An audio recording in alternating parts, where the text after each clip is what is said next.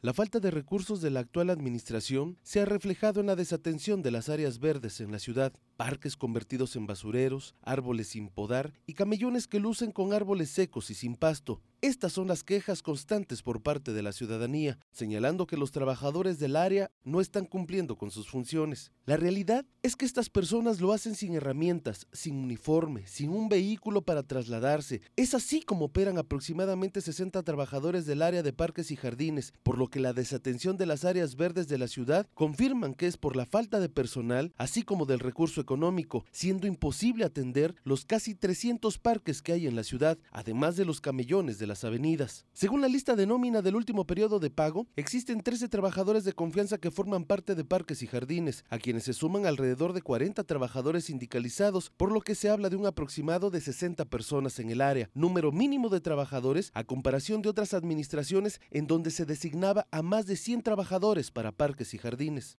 Hoy en día, los trabajadores señalan que mínimo necesitan de al menos 150 trabajadores para darle atención a la ciudad, así como a sus 12 juntas auxiliares, ya que ellos no se dan abasto para darle atención a todas estas áreas, además de que consideran que es la peor administración en la que han trabajado debido a la falta de recurso para poder operar.